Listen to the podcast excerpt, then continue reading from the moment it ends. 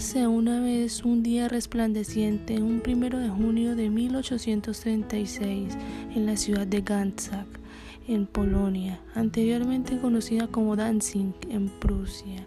Llegaba al mundo el hijo de un comerciante maderero y de un artista como madre que combinó permanentemente su profesión con el cuidado de sus hijos, uno de ellos el cual sería llamado Hugo Musterberg. Este bebé creció rodeado de música y poesía y de todas estas artes, por lo que pronto aprendió a tocar el cello y a escribir poemas.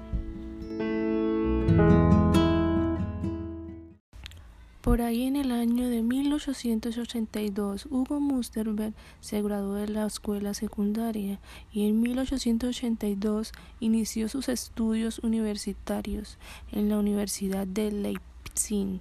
En este lugar conoció a un psicólogo muy reconocido de la época, Wilhelm Hunt.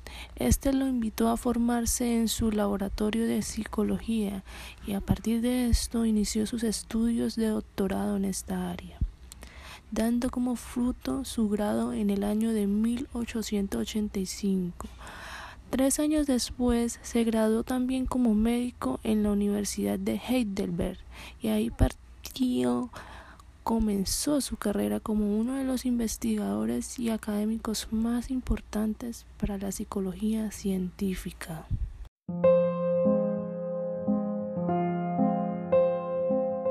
Sus grandes aportes a la administración fueron popularizar la psicología, estableció cómo podía obtenerse el mayor rendimiento a través de condiciones psicológicas adecuadas, incluyendo factores tales como la fatiga, la monotonía, atención y el impacto de la influencia social. Combinó algunas de las ideas de la administración científica con las de la psicología, como por ejemplo en la publicidad demostró la importancia de cuestionarse tales como el tamaño, color, las palabras usadas, el tipo de letra y otros aspectos semejantes.